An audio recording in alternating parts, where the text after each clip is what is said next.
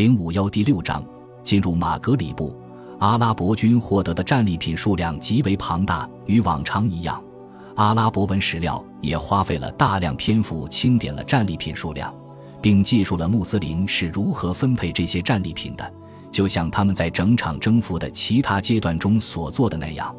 在此之后，有将近二十年，穆斯林都没有试图在北非进行更加彻底的大规模征服活动。拜尔加可能此时已在穆斯林的统治之下，但这片地区似乎成了扩张的终点。埃及的阿拉伯将领还会组织埃及军队前往的黎波里塔尼亚和费赞地区进行袭掠，但这些军队只是在当地大肆掠夺之后，便载着战利品回到了埃及的基地。在这很长一段时间内，乌格巴本纳菲似乎一直野心勃勃。想要进行一场比短期掠夺更有价值的行动，在阿尔及利亚中部，北方的山脉渐渐平缓下来，并与撒哈拉沙漠边缘相接的地方，坐落着一座名叫西迪乌克巴的小镇。这座城镇中央有一座圣陵，至今还有朝圣者前来拜谒圣徒，以求获得真主的赐福。西迪一词来自古典阿拉伯语中的赛义迪，即阁下、大人之意。卡斯蒂利亚的英雄西德的称号，也来自这个阿拉伯语词语。乌克巴是乌格巴本纳菲菲赫里的名字，他因在马格里布地区开创了穆斯林政权的统治，而在历史记载和民间传说中广为人知。正是因为这一功绩，在早期穆斯林将领中，只有他的陵墓至今仍备受人们纪念。同时，据说他还是一位圣门弟子。尽管他在见到穆罕默德时还只是个小孩子，在后人眼中，这为他带来了无上的荣誉。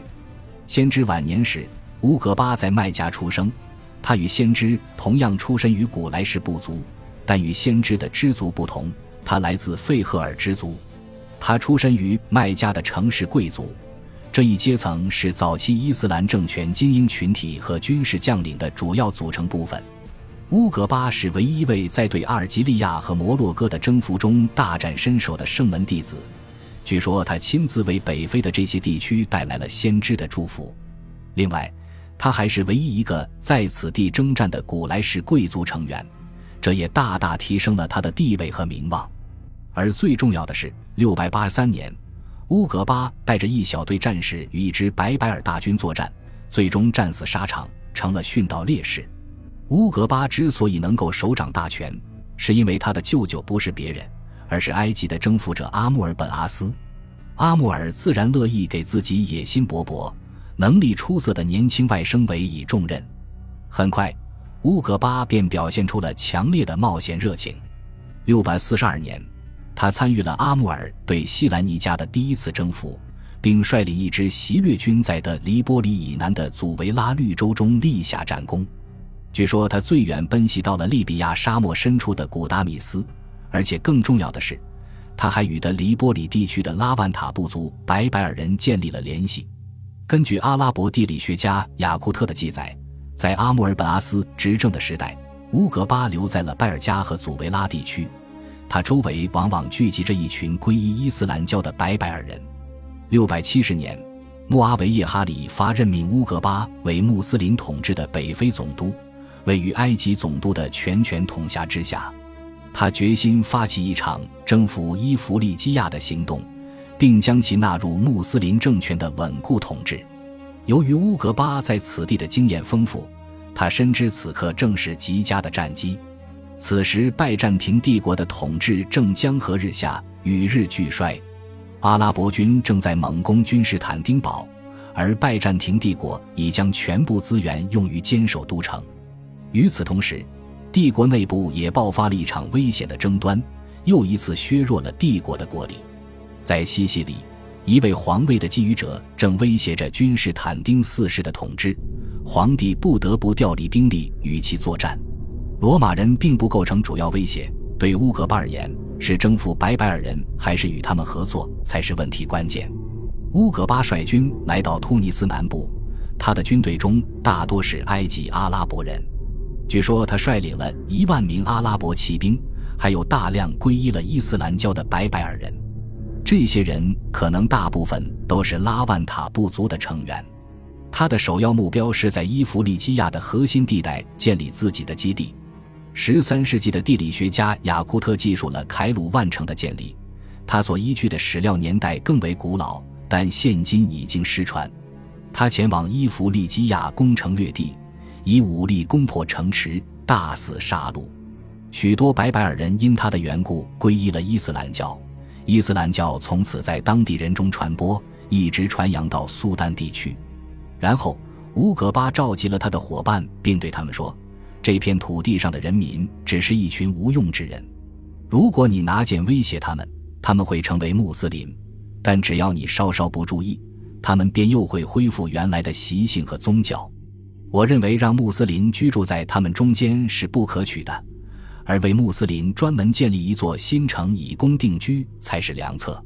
穆斯林认为这个计划合理可行。”于是他们来到了凯鲁万所在的位置，这片场地位于一片开阔地带的边缘，覆盖着一大片灌木丛。由于灌木十分密集，盘球交缠，甚至连蛇都无法在其中穿梭。乌格巴继续说道：“我唯独选定这里作为城址，因为这里距海遥远，这样罗马人的船只便无法到达这里，摧毁城市。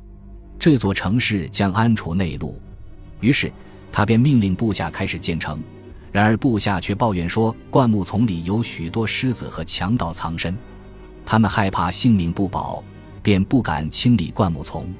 于是乌格巴把军中圣门弟子集合起来，高喊道：“你们这些毒蛇猛兽，我们是真主所将先知的友伴，你们速速离开，否则我们见一个杀一个。”随后，人们目睹了一场极不可思议的景象。